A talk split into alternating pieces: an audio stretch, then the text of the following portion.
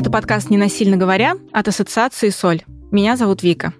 И прежде чем мы начнем этот выпуск, поделюсь с вами важной новостью. Мы понимаем, что тема работы с насилием может вызывать очень много вопросов. Давайте разбираться с ними вместе. В описании к каждому выпуску вы найдете ссылку на группу Ассоциации ВКонтакте. Там вы можете задавать ваши вопросы, а мы будем отвечать на них в наших выпусках. В нашем подкасте мы будем много говорить о насилии в самых разных его проявлениях. Но прежде чем погружаться в тему максимально глубоко, давайте разберемся в том, как общество воспринимает и относится к насилию, как специалисты могут понимать насилие, выбирая тот или иной подход в своей работе. Мы поговорим о стереотипах. В гостях у меня Елена Клен, когнитивно-поведенческий и схемотерапевт, член Ассоциации «Соль», и Валентина Морозова, психолог, культуролог, арт-терапевт, член правления Ассоциации «Соль». Здравствуйте. Добрый день. Здравствуйте. Мы в нашем подкасте будем так много говорить о видах насилия, о проявлениях насилия, о том, какую динамику может проходить акт насилия. Но прежде чем мы в этом будем разбираться, мне честно хочется понять, что вообще думает о насилии современное общество и современные специалисты, которые работают с этой темой. Думаю, что все наши слушатели наверняка имеют какое-то свое мнение об этой теме, которое, возможно, опирается на какие-то знания, полученные ранее. Корни возникновения стереотипов лежат в довольно объективных условиях жизни людей, для которых характерно многократное повторение однообразных жизненных ситуаций. Поэтому думаю, что многие свое мнение о насилии и об этой теме, возможно, имеют из детства или из каких-то отношений с другими взрослыми, например. Часто стереотипы закрепляются путем однообразного повторения какой-то ситуации. И вообще считается, что стереотипы возникают не просто так. Стереотипы позволяют человеку проще относиться к тому, что он видит в своей жизни, возможно, с чем он сталкивается не первый раз. К сожалению или к счастью, не будем здесь никакую оценку вносить, Стереотипы редко пересматриваются. Часто это такая модель мышления, которая используется в течение всей жизни человека. Однако тема насилия развивается сейчас, они так много говорят и говорят с самых разных сторон и самые разные мнения, что, как мне кажется, стереотипы могут пересматриваться. Давайте сегодня поговорим о том, какие они есть. И начнем с того, что обсудим, почему они вообще могли появиться в жизни каждого из нас в жизни нашего общества. Как вы думаете, что привело к тому, что те стереотипы, которые мы сегодня перечислим, мне кажется, с ними встречалось большинство наших слушателей, что привело к тому, что эти стереотипы появились? На самом деле, говоря о насилии, мы должны учитывать культурно-исторический опыт. И, к сожалению, так получилось, что ранее в истории насилие было скорее нормальным. Мы знаем огромное количество историй, и в литературе это отражалось, и в фильмах также. Например, в близких отношениях бьет, значит, любит. И что в целом жену можно и поколачивать, и детей можно поколачивать, и это как часть взаимоотношений, часть воспитания. Естественно, это накладывает определенные стереотипы на то, как мы представляем собой насилие. Именно поэтому мне кажется, что у многих людей сейчас стереотип о насилии — это как о чем-то неожиданном, что происходит между двумя незнакомыми людьми. То есть это какое-то нападение, избиение, увечья. Но мне кажется, что в нашей работе мы всегда учитываем, что насилие очень часто совершается в близких отношениях, и это далеко не то, что ранее было принято считать насилием. Согласна с Еленой. Действительно, отношение к насилию со временем меняется. И то, что раньше было приемлемым, перестает быть приемлемым сейчас. Например, раньше были популярны казни на площадях, и это было нормально, лицезреть наказание, насилие, бить детей как воспитательная мера, ну и жену, и домочадцев, решать проблему с помощью насилия. Сейчас меняется эта норма, и, соответственно, она меняется, а стереотипы остаются. Приведенная фраза «бьет, значит, любит», она до сих пор является пословицей, которую люди применяют. И, наверное, рассматривая стереотипы, нужно учитывать этот исторический контекст, потому что действительно не так давно гуманизировалось наше общество. Оно гуманизируется очень медленно, постепенно. Но вот то, что мы сейчас делаем, мы как раз рассматриваем насилие более детально и насилием называем, что раньше насилием не называлось. Ну или нормализовалось, как часть жизни. Ну вот говоря о социально-культурном коде, который свойственен каждому народу, хочется перейти к первому стереотипу, который в целом для многих до сих пор считается, правда, нормой, о том, что насилие, оно оправдано той ситуацией, которая происходит. Как вы думаете, не может ли быть так, что вот этот стереотип, что проявление насилия оправдано, оно идет от того, что ну, вся наша планета раньше, она жила немного в других условиях, и как будто бы, проявляя насилие, человек мог большего добиться, исправить ситуацию, в которую он попал. Ну, то есть вот оно нормализовалось путем того, что ну а как иначе? Ну как иначе, кроме как вот если что, кулаком по столу не ударить. Ну или не по столу, или кому-то по лицу, например. Я бы, знаете, сказала такую фразу.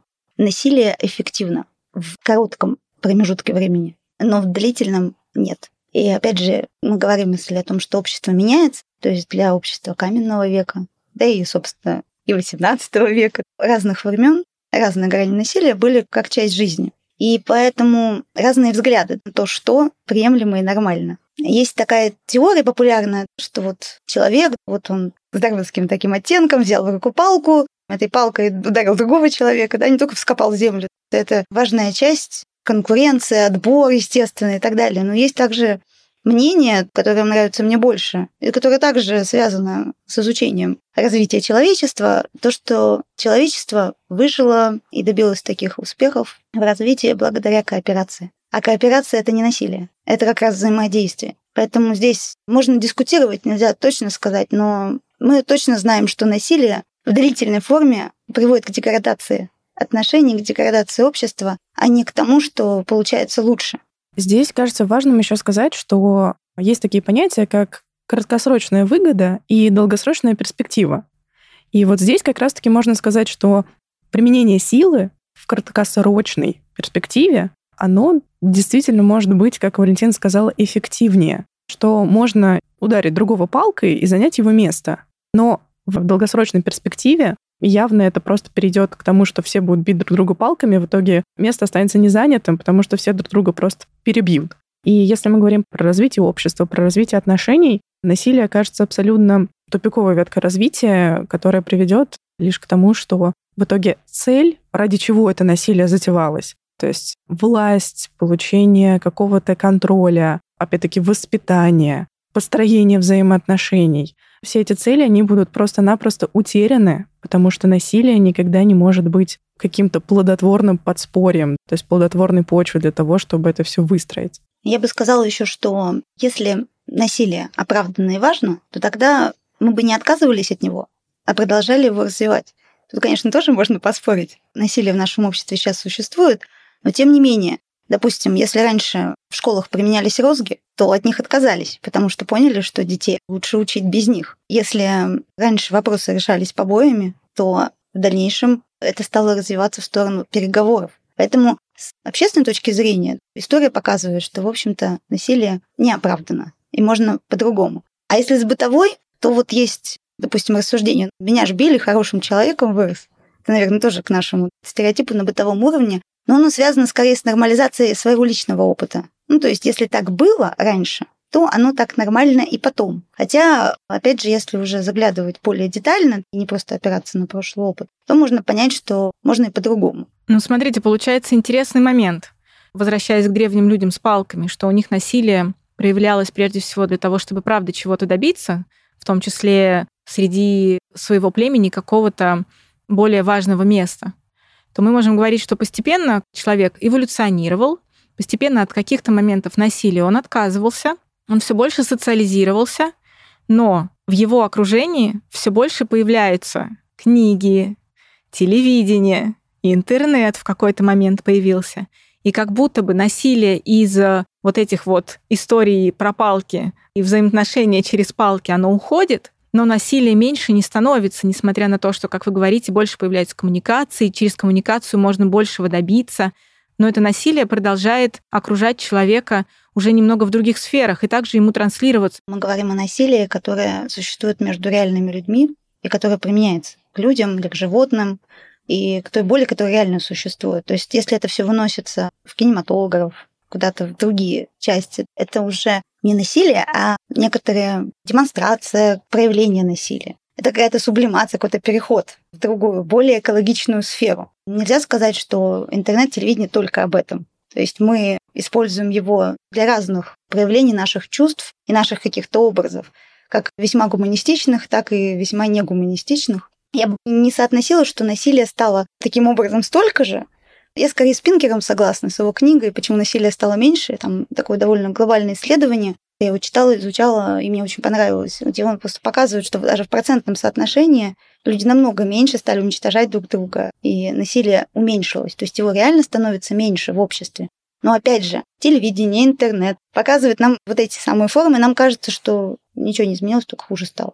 Мне еще кажется, что важно дать обществу время, потому что, да, насилия все еще достаточно много, но мы развиваемся. Например, вот сейчас мы пишем подкаст, который называется «Ненасильно говоря». Мне кажется, что лет 5-10 назад это было бы не настолько популярно, не настолько интересная тема, что люди начинают больше об этом задумываться. Если мы говорим про детско-родительские отношения, то кажется, что действительно еще не так давно было нормально, что ребенок приходит в школу, показывает синяки и говорит, что это там меня мама или папа за двойку. Сейчас, опять-таки, это мое субъективное мнение, которое исходит из опыта работы с детьми и их родителями. Может быть, это мое наивное мнение, что сейчас этого становится меньше, или, по крайней мере, общество начинает говорить о том, что это ненормально. Уже становится ненормальным бить детей за оценки, в принципе, бить детей, бить людей каких-либо.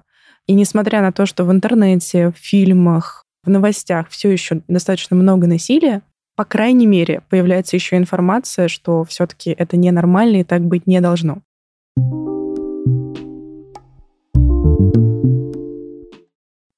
Следующий стереотип. Насилие проявляет человек из какой-то вот неблагополучной среды, какой-то маргинальный. И если, например, начинаем рассуждать о насилии, кто-то говорит, ой, ну нет, мы люди нормальные, мы хорошие, мы там все воспитанные, мы все с образованием. Нет, у нас такого не бывает. С нашими друзьями такого не бывает. Вот у этих вот всяких маргинальных товарищей у них могут быть проблемы. Как будто бы насилие равно какое-то неблагополучие. Неважно, семейное, если оно происходит внутри семьи, насилие, которое происходит где-то вовне семьи, это все равно что-то, что связано с неблагополучием человека. Можно сказать, что отчасти так, но на самом деле ни высшее образование, ни богатство, ни даже хорошее воспитание не страхует от того, что человек не будет применять насилие. К сожалению, нет такой корреляции, что вот все, люди из хороших условий насилие не применяют. К сожалению, применяют все. Но, возможно, худшие условия создают такую атмосферу раздражения, неблагополучия, что оно там применяется часто. Но, во-первых, не означает, что любой человек в плохих условиях будет применять насилие, и не означает, что в хороших условиях насилие применять не будет. Это зависит от воли человека, от его выбора.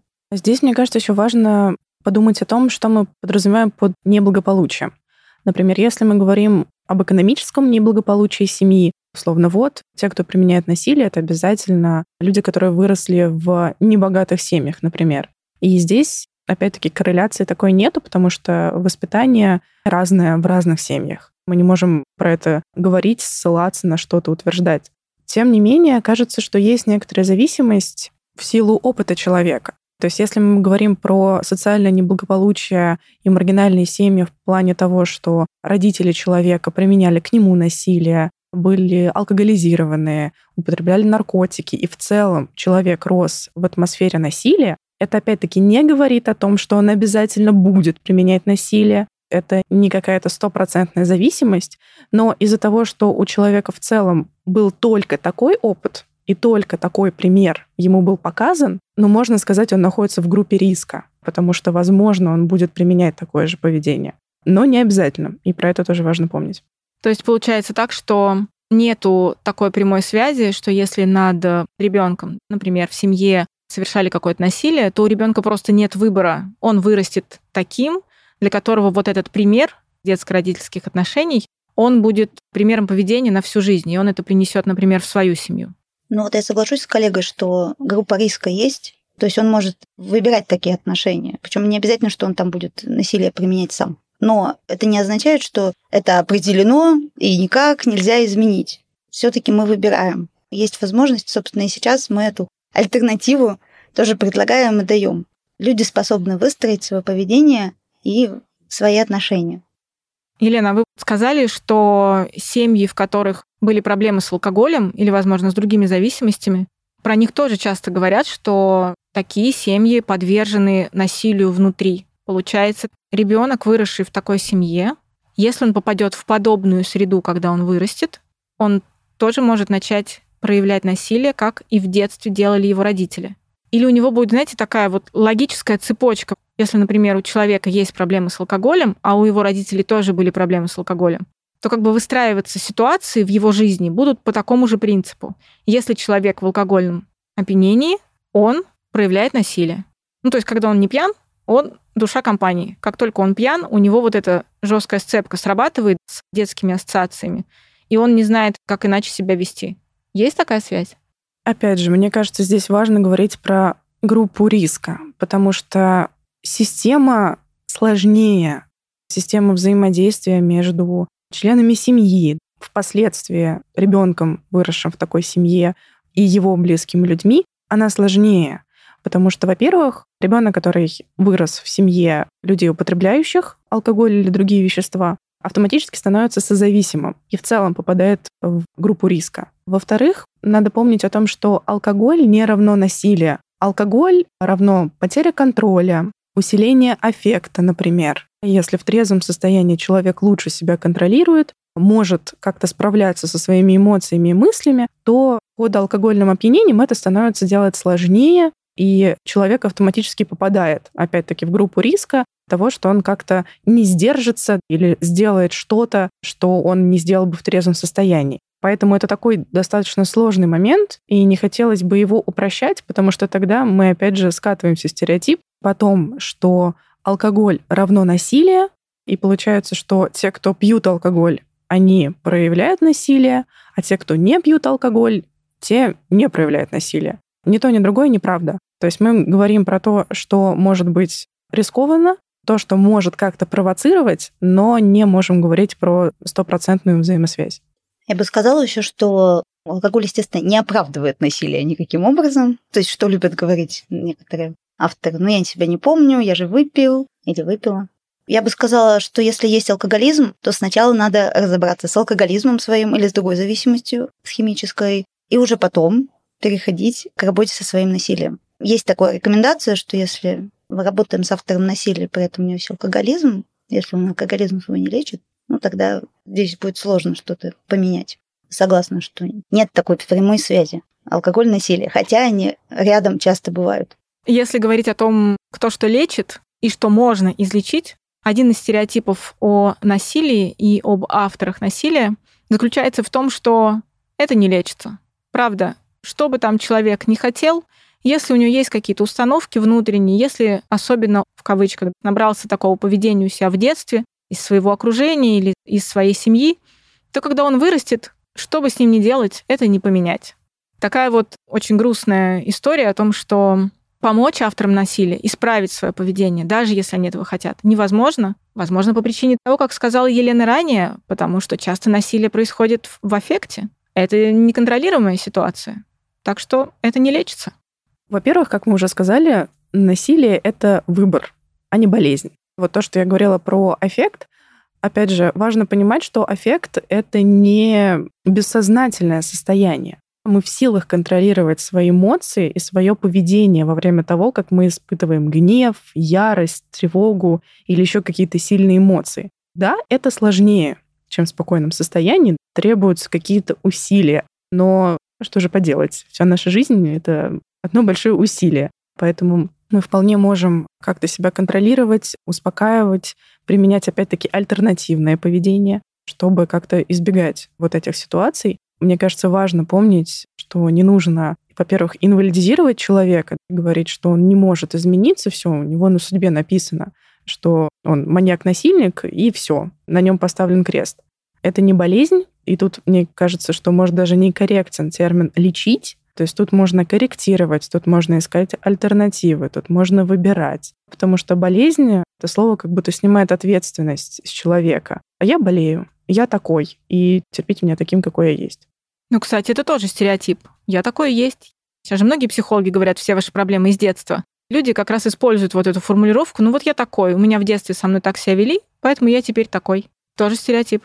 Я бы хотела еще сказать про эффективность и про действие. Но все-таки мы, когда говорим о насилии, говорим, что это штука системная повторяющаяся. То есть это не разовая акция. И действительно, в моменте иногда человек уже, когда вспыхнул, там сложно, хотя тоже, допустим, дистанция лучше лекарство, чем в контакт и насилие. Если это происходит не один раз, и каждый раз я не знаю, что со мной случилось, вспомнить алкоголь. Вот когда мы работаем с насилием, с автором насилия, мы как раз обсуждаем с ними, что бывает до того, как происходит акт насилия. И как себя подготовить, обезопасить близких, как просмотреть эту цепочку, где вот я начинаю себя доводить до того момента, где я уже ничего не помню. Потому что здесь выборы происходят в этот момент. Поэтому нельзя сказать, что да, я вот какой-то вот такой добрый человек, а это какой-то демон внутри меня, он, как это вот, демоны в меня вселились, я ничего не знаю. Можно исследовать, как эти демоны приходят, каким путем, где мы их запускаем, и где можно поставить им стоп. Поэтому выбор есть. Это не безысходно. То есть люди работают с этим, если хотят.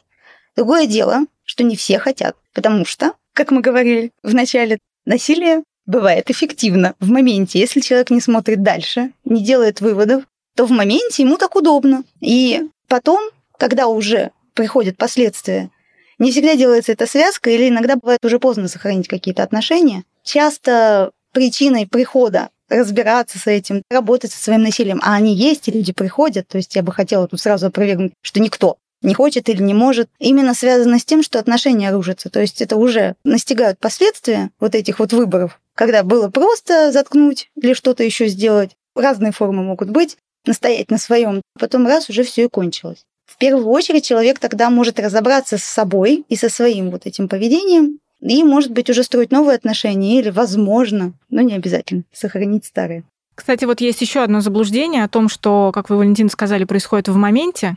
Многие считают, что насилие — это как раз и есть ровно момент проявления насилия, то есть момент пика злобы, пика агрессии, пика гнева. Самая пиковая точка — вот это насилие. Многие не понимают, что это вершина айсберга. У этого есть гораздо более широкая история, которой, собственно, и занимаются специалисты, которые работают с этой темой. Разве насилие — это не только проблема с пиковой точкой гнева? Да, да, согласна, стоит это раскрыть, потому что это же не только какая-то пощечина, удар, какой-то аффективный момент, который мы обычно думаем, только связанный с гневом. У насилия очень много чувств, эмоций, помимо гнева. И оно может быть и физическим, и психологическим, и экономическим. Вообще насилие – это некоторая система подавления и контроля другого человека. И делается это не одним моментом. Хотя вот эти яркие моменты, они запоминаются больше всего. Поэтому работать здесь надо не только со вспышками, с общим подходом, я бы сказала, даже с ценностями и мировоззрением, с наблюдением за собой. Здесь, мне кажется, важно поговорить про разницу конфликта и насилия. Потому что конфликт — это какое-то локальное событие, какая-то вспышка, которая может произойти между двумя людьми. И его можно как-то впоследствии проработать, обсудить. А насилие — это как раз-таки какое-то системное поведение, которое повторяется раз за разом и которое ставит одного из участников в неравные условия. Поэтому да, когда мы говорим про насилие, когда мы работаем с насилием, мы всегда смотрим на систему поведения, на то, как это происходит, что было до, что было после, на всю ситуацию целиком. Хотя при этом очень часто люди приходят с темой насилия именно после какой-то вспышки, потому что она как-то вот как снег на голову, то есть как-то стало очевидным, что ситуация ненормальна, хотя может оказаться, что насилие это повторялось много лет до этой вспышки, то есть какое-то эмоциональное насилие или экономическое насилие, как Валентин сказал, произошел какой-то такой пиковый конфликт, случилось что-то такое, что люди понимают, что нет, кажется, важно начать с этим что-то делать. Мы понимаем, что насилие это все-таки когда у кого-то есть возможность на другого воздействовать, а тот не может ему равнозначно ответить и как-то отстраниться от этого. То есть это именно такая ситуация. Вот то, что, Елена, ты говоришь, что приходят с проблемой, а она уже давно, потому что это действительно не только вспышка яркая или что-то, это может быть и молчание специальное такое, неделями. Это могут быть разные способы проявления, такие малозаметные. То есть психологическое насилие, оно же всегда вместе с физическим, точнее, до него еще происходит. Вот есть еще такой стереотип, тоже хотелось вспомнить. Говорят часто, что вот мужчины говорят, вот мы физическим насилием страдаем, а женщин зато психологическим. Я бы сказала, что физического насилия без психологического перед ним не бывает, как правило, в отношениях. И часто обращаются уже, когда дошло до физического, хотя не всегда. То есть форм насилия много. Лучше разглядеть их пораньше.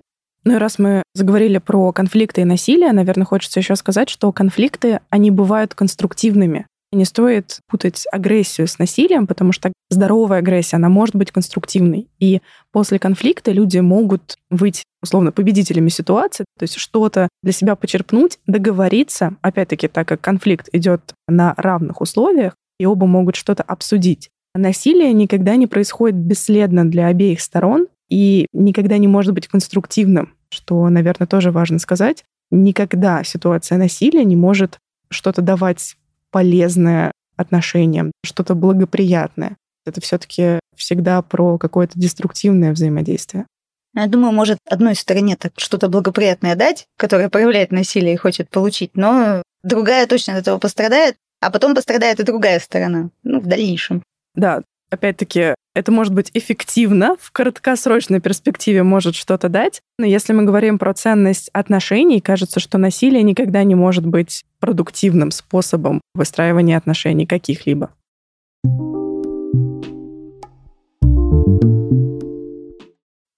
В прошлом выпуске мы рассказывали, что акт насилия состоит обычно по меньшей мере из двух сторон. Это автор насилия и пострадавшая сторона. Сегодня, говоря о стереотипах о насилии, хочется упомянуть не только стереотипы об авторах насилия, но и в том числе о том, против кого это насилие проявляется. И один из стереотипов заключается в том, что если мы, например, возьмем насилие в отношениях, то один из, мне кажется, таких самых главных стереотипов, которые есть, это то, что, ну, если возьмем сейчас насилие между мужчиной и женщиной, если женщина не уходит, ну, значит, не все так страшно, значит, не так сильно беспокоит, значит, есть что-то, что устраивает ее во всем остальном в их совместной жизни, что вот эти проявления агрессии, эти вспышки насилия, это не то, что может послужить причиной ей уйти из этих отношений. Насколько это действительно так? Действительно ли правда женщину может так многое держать в этих отношениях, что насилие, которое есть в этих отношениях, может не настолько беспокоить и не стать причиной разрыва этих отношений? У меня на самом деле поднимается достаточно много эмоций, когда я слышу про этот стереотип, потому что кажется, что если женщина не уходит, то да, ее что-то держит. Но мало кто задумывается о том, что женщина в этом случае просто не может уйти, потому что, опять же, как мы говорили, насилие — это системное поведение, и эта система направлена на угнетение человека, на угнетение его воли, самоценности, самооценки, своих каких-то желаний, ощущения себя, ощущения своих потребностей. И очень часто в такой ситуации женщина оказывается в таких условиях, что она винит сама себя. Она себе не доверяет, думает, что ее мысли, эмоции, чувства и ощущения какие-то неправильные, что вообще это она виновата. Никто ее больше не полюбит, никто не будет с ней вступать ни в какие отношения. Может складываться мнение о том, что так у всех опять-таки, а вот бьет, значит, любит. Вот в обществе так говорили, в семье мне так говорили, значит, все хорошо, а то, что я чувствую себя как-то не так, это я просто неправильная. Либо же женщина чувствует себя настолько беспомощной в ситуации насилия, если еще туда добавляется экономическое насилие, когда ей просто некуда уйти, она физически это не может сделать, то это усложняет ситуацию выхода как раз из насильственных отношений. Поэтому, если коротко говорить, то кажется нет. Кажется, это не про то, что держит что-то хорошее, скорее последствия таковы, что уже просто сил нет. Мне кажется, многие слушатели могут сейчас сказать, подождите, но ведь есть женщины, против которых в семье никакого насилия не оказывается. Значит, это правда? Какая-то определенная женщина, это какой-то определенный тип женщин, против которых это насилие проявляется. Там кто-то может сказать, ну вот, меня же муж не бьет, все нормально, а если ее бьет, значит, сама виновата. И мы возвращаемся к самому первому стереотипу, значит, насилие оправдано. Во-первых, когда говорят, почему она не уходит, такой стереотип про женщину в семье, как правило, очень много случаев, когда насилие становилось таким жестким, что женщину убивали или калечили, и происходило это именно когда женщины пытались уйти. Это на самом деле очень такой сложный момент, когда находишься с махровым абьюзером в отношениях. Выход — это не такая простая задача, как кажется людям со стороны. То есть дела ушла, и ничто тебе не будет. К сожалению, если отношения развиваются так, и есть абьюз серьезный, то тот, кто это насилие творит, он нуждается в том, над кем он творит насилие, и не будет его отпускать. и будет расчеловечивать, и будет вот как раз лишать его права высказываться, иметь самооценку, иметь желание уйти. Просто нет никакого права. И, к сожалению, доказывать это действием. К моменту, вот, когда мы говорим, почему некоторые отношения не разрываются, там помощь нужна бывает куда более серьезной. С точки зрения «сама виновата», есть у нас такой термин victim blading, обвинение жертвы, если перевести на наш русский язык то да, он у нас, к сожалению, в нашей культуре распространен, не только в нашей культуре, где считается, что быть пострадавшим, быть жертвой, почему мы не используем жертву? Потому что быть жертвой – это какая-то стигма, это какое-то проявление поведения такого, какой-то контроль, в общем, над, над этим. То есть, если так себя ведешь, то тебя будут бить, обижать. Ты просто не будь жертвой. Это, конечно, тоже такой миф, который очень плохо сказывается на том, чтобы насилие в обществе стало меньше. Потому что пострадавшие люди просто не готовы делиться этим. И, опять же, не готовы куда-то выйти, вынести, потому что их же и обвинят в том, что происходит. Да, говоря еще о том, что сама виновата, здесь важно помнить про то, что близкие отношения, они никогда не начинаются с насилия.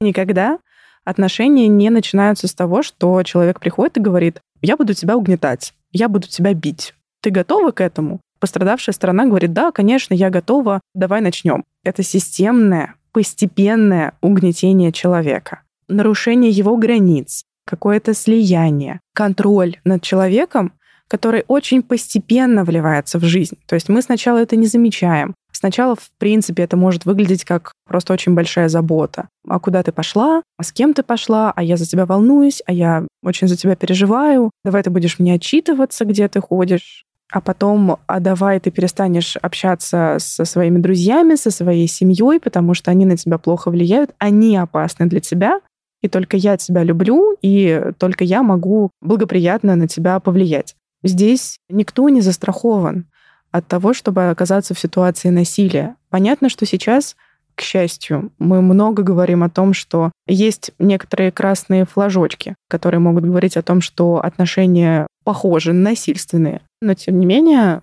находясь в ситуации какого-то романтического взаимодействия, мы можем их пропустить, Поэтому говорить о том, что пострадавшая сторона от насилия это какой-то определенный тип, мы все-таки не можем. Про такие отношения абьюзивные можно еще сказать такую примету. Есть так называемый цикл насилия.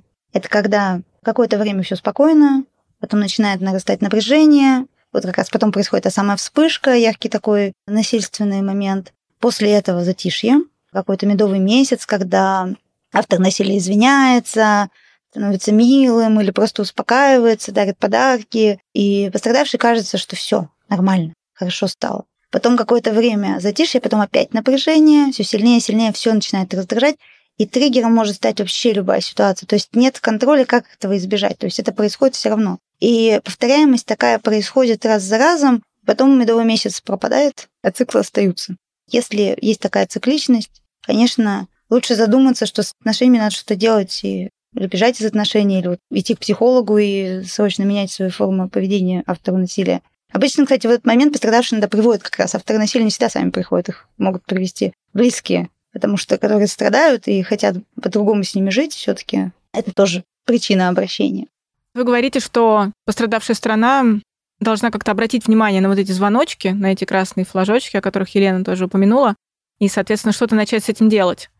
Но еще один стереотип, с которым мы сталкиваемся, это то, что очень часто пострадавшая страна не начинает думать о том, что что-то происходит вне ее и с ее партнером.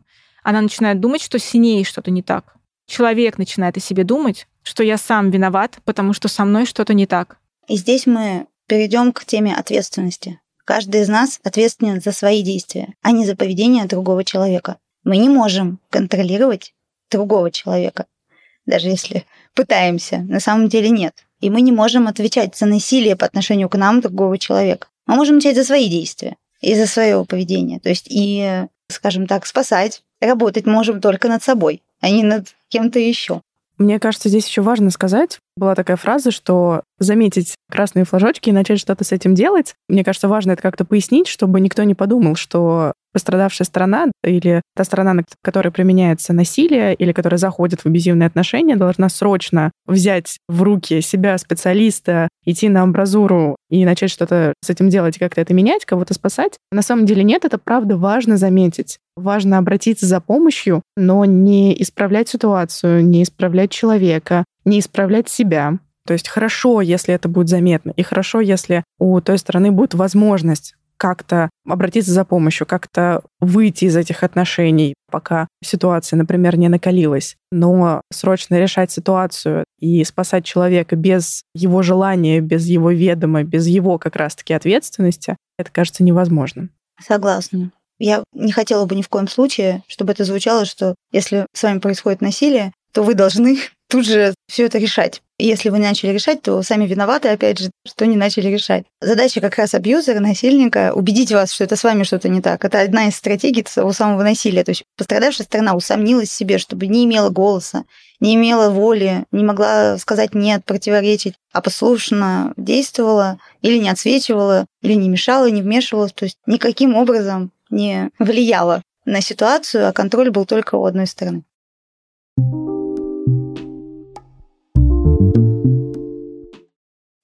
Говоря еще об одном стереотипе, мы сегодня приводили разные примеры про проявление насилия и периодически упоминали о том, что пострадавшая сторона — это женщина, а автор насилия — это мужчина. И тут вспоминаются разговоры на детских площадках, когда родители с первых лет жизни сыновей рассказывают им о том, что девочек бить нельзя. И здесь мы подходим к стереотипу о том, что это какая-то гендерно направленная история, есть определенные правила, против кого можно проявлять насилие, а против кого нет. И стереотип о том, что против кого-то это насилие проявляется чаще.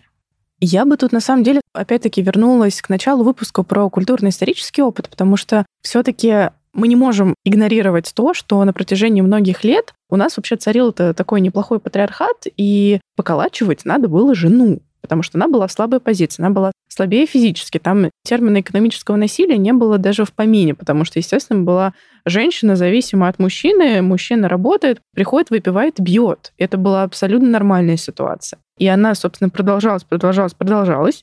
Сейчас общество у нас как-то гуманизируется, ситуации складываются разные, и сейчас мы уже не можем говорить о том, что насилие применяется только мужчинами. Но опять-таки из-за того, что статистика затрагивает то, когда просто женщина сама по себе была в уязвимой позиции, находилась перманентно, это вроде как было нормально, то вот от этого этот стереотип и складывается. А я бы не стала это называть стереотипом, потому что это исторический факт. Женщина находится в таком положении, к сожалению, я думаю до сих пор в целом, что есть некоторый дисбаланс в том, как по отношению к ним можно применять насилие. Это не потому, что женщины какие-то замечательные, лучший пол в человечестве, а просто потому, что так складывается устои нашего общества, больше возможностей у мужчин принять насилие. Но общество меняется, и формы насилия бывают не только по отношению мужчин к женщинам, но есть и родители к детям. И если у женщин появляется власть и контроль, то у них появляется возможность проявлять насилие, они тоже его проявляют. То есть мы говорим о насилии как о отношениях между людьми. Не обязательно гендерно это подсвечивая. Но если говорить с этой точки зрения, то есть такой факт. Что ты с ним сделаешь? Мужчины физически сильнее, экономически у них больше возможностей. Культурно у нас также, с одной стороны, говорится, что девочек бить нельзя. Возможно, говорится потому, что девочек бьют, и надо специально проговаривать, что девочек бить нельзя. Я бы сказала так. Никого нельзя бить. Будет правильная фраза. Мы сегодня уже не раз говорили о том, что есть вот такой, правда, довольно большой стереотип, что насилие может быть оправдано, и тогда совершать его в некоторых ситуациях даже нужно. Хочется понять, насколько такие ситуации, правда, имеют место быть, потому что, еще раз повторюсь, что насилие — это выбор, и как будто бы есть ощущение, что не всегда есть ситуации, когда кто-то ведет себя определенным образом, и ответ может быть тоже только определенный. Да, мне кажется, важно сказать про ситуации, с которыми мы часто сталкиваемся в работе, когда приходит пара или семья. Автор насилия говорит, что она или он, пострадавшая сторона, спровоцировала меня. Условно, этот человек знает мои больные точки, давит на них, знает, что я выхожу из себя, выводит меня. Что мне остается? Мне важно дать понять, что так со мной нельзя. Действительно, мы не можем игнорировать тот факт, что, во-первых, насилие в близких отношениях может быть обоюдным. действительно иногда мы сталкиваемся с ситуациями, когда происходит какой-то конфликт, происходит некоторая конфронтация, провокация тоже. Такое возможно. Но здесь важно сказать, что человека можно провоцировать, но спровоцировать его нельзя, потому что само поведение контролируется только человеком. Если человек понимает, что он выходит из себя, что он больше не может терпеть вот каких-то нападок с другой стороны, и вот еще чуть-чуть, и он сорвется, в его силах, и это находится в его границах, например, уйти из этой ситуации, то есть как-то нажать на стоп, не применять насилие, если это противоречит его ценностям. Поведение — это ценностный выбор, и да, бывают ситуации неоднозначные. Насилие — это не всегда, что есть, условно, кто-то идеальный и кто-то дьявольски ужасный мы сталкиваемся с разными ситуациями. Но тем не менее, совершение насильственного поведения это, да, это всегда выбор человека. Согласна, что выбор и вот эти разговоры спровоцировали. Опять же, надо посмотреть, а кто? Маленький ребенок, который зависит от тебя, довел тебя до того, что ты его избил, или человек, который физически слабее, довел тебя, ты его избил или избила. Не будем ограничиваться одним направлением. Это очень скользкая дорожка. Потому что вот мы говорили об ответственности. Отвечаешь ты за себя, допустим. Ты применяешь психологическое насилие. Говоришь что-то обидное, оскорбительное. Но ты не отвечаешь за то, что тебя ударят. За это отвечает тот, кто это делает. Поэтому очень важно разделять, потому что в ситуациях насилия довела может выглядеть как не убрала что-то, не убрал, что-то сказал, просто подышал рядом. То есть это такой момент, такая граница, то есть как только мы передаем ответственность за свое поведение другому, если мы лица автора насилия, вот меня доводят, что угодно может стать тем, что вас довели. Не попытка ли это просто перевалить свое неумение или нежелание как-то сдерживать эмоции, или желание разрядиться, это же разрядка, такой способ. То есть какие-то басни вспоминаются про то, что ты виноват уж в том, что хочется мне кушать, например, про волка. И я, знаете, вспомнила одну историю. Ситуация в Макдональдс заходит мужчина, открывает дверь, выходит из Макдональдса, навстречу ему идет женщина. Такая вся утонченная женщина. И она, значит, перед тем, как взять за ручку двери, одевает перчатку и заходит в этот самый Макдональдс. Мужчина, который это видит, оскорбляется и пинает женщину. Она влетает в двери, а он снимает кроссовку, которую пнул, и выкидывает ее. Тоже его спровоцировали. То есть ситуация как бы провокация. То есть она выкинула эту перчатку. И тоже можно сказать, она меня довела, спровоцировала. Как она могла себя так вести? Вот ей ответ адекватный мы смотрим со стороны, и я вижу здесь насилие и желание, скажем так, переключить. Здесь я, наверное, тогда поддержу идею с иллюстрацией, наверное, того, как это может выглядеть. Буквально недавно стала свидетелем ситуации аэропорта, очередь, паспортный контроль, и стоит семья, мама и маленький ребенок, мальчик, лет 10. И у мальчика то ли была аллергия на пыль, то ли он заболевал, он очень часто чихал. За пять минут он чихнул раз десять. Мама была этим крайне раздражена, и в какой-то момент она ему отвешивает такую неплохую затрещину и говорит, ты что, не видишь, что я устала? Ты что, не видишь, что меня это бесит? А ну-ка, перестань чихать. А как мы знаем, что чих — это ну, не супер контролируемый процесс, и здесь, мне кажется, что если бы мы обратились к маме, она вполне могла бы сказать, что он специально, чтобы меня выбесить, он видит, что я и так на взводе, ну, понятная ситуация, стресс, аэропорт, дети, перелет, а этот еще и чихает. Он чихает мне на зло. Хотя, когда мы про это говорим, просто можем даже услышать, насколько абсурдно звучит фраза, что кто-то чихает на зло. Вот соглашусь, это тоже иллюстрация неадекватной реакции и, опять же, использование вот этого мифа, там, не знаю, этой отговорки «меня довели». Каждый сам ответственен за то, как он себя чувствует, и он может прекратить отношения с тем, кто его доводит, или как-то дистанцироваться. То есть это может быть решением, а не отвечать каким-то агрессивным, насильственным действием. Это выбор. Мы сегодня много говорили о том, что наше общество эволюционирует, люди постепенно изменяются в своем поведении. Хочу с вами вместе порассуждать. Как вы думаете, есть ли какая-то благополучная перспектива у того, куда идет наше общество в плане отношения к насилию, в плане того, какая работа происходит с насилием внутри этого общества?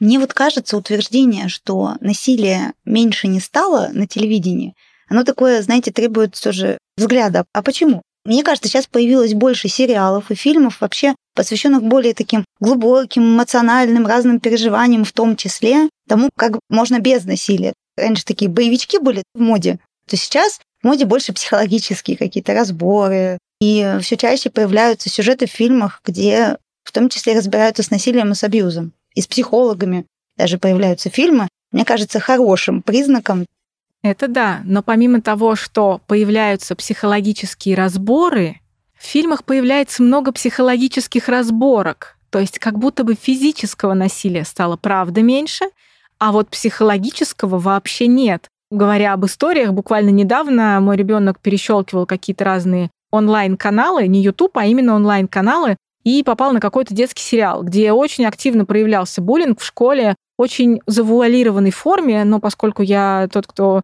в свое время разбирался в этой теме, я попросила ее выключить, потому что, ну, это неприемлемо. Это сериал, рассчитанный где-то там, не знаю, на 8 плюс лет. Его показывают по интернет-телевизору. Как будто бы насилие стало тоньше как-то проявляться. Или мы умнее стали и стали его замечать. Мы как будто бы с лупой подошли и стали рассматривать подробнее. Но это, мне кажется, тоже говорит о том, что мы стали, когда разбираться в сортах, скажем так, и погружаться. То есть мы стали его видеть и вообще признавать за насилие. Если раньше, то есть это вообще за чепуха, то теперь это уже ну, то, что можно назвать насилием, и то, что может привести к остановке. То есть правильным путем идем? Кажется, да. Мне тоже кажется, что мы все-таки стараемся встать на правильный путь, и насилие становится меньше. Мне кажется, что в современном кинематографе, в литературе тоже Такое ощущение, что насилие, да, оно подсвечивается, но это и кажется важным. Потому что раньше какие-то разборки, даже момент физического насилия, они просто пропускались как что-то неважное. Ну, подрались, ну, один другого поколотил. Ситуация бойкота — это вообще был подарок судьбы, что, слава богу, не избили, не нанесли никаких увечий, а всего лишь помолчали. И это воспринималось как что-то абсолютно нормальное. Сейчас мы действительно рассматриваем насилие более подробно, называем насилием разные типы поведения, буллинг тот же самый, кибербуллинг. Кажется, что раньше это просто бы спустилось на тормоза, это просто как что-то, что прошло мимо. Поэтому это меньше обсуждалось, это меньше подсвечивалось. В информационном поле, возможно, этого стало чуть больше, но сейчас кажется важным это обсуждать, про это говорить и рассматривать с разных сторон. И я бы хотела еще сказать опять про выбор, но с другой стороны. Сейчас можно выбрать, что смотреть. Опять же, контент есть разный. Есть очень жесткий контент. Тут можно еще и порнографию вспомнить тоже. Распространитель насилия, то, чего, допустим, не было в таких количествах, у нас действительно что-то появилось. Но, с другой стороны, мы можем выбрать не погружаться именно в этот контент. Мы можем вот выключить, посмотреть что-то другое или разобрать уже с ребенком фильм с тем, что здесь является насилием и что не надо делать. Мне кажется, это тоже выбор и возможность.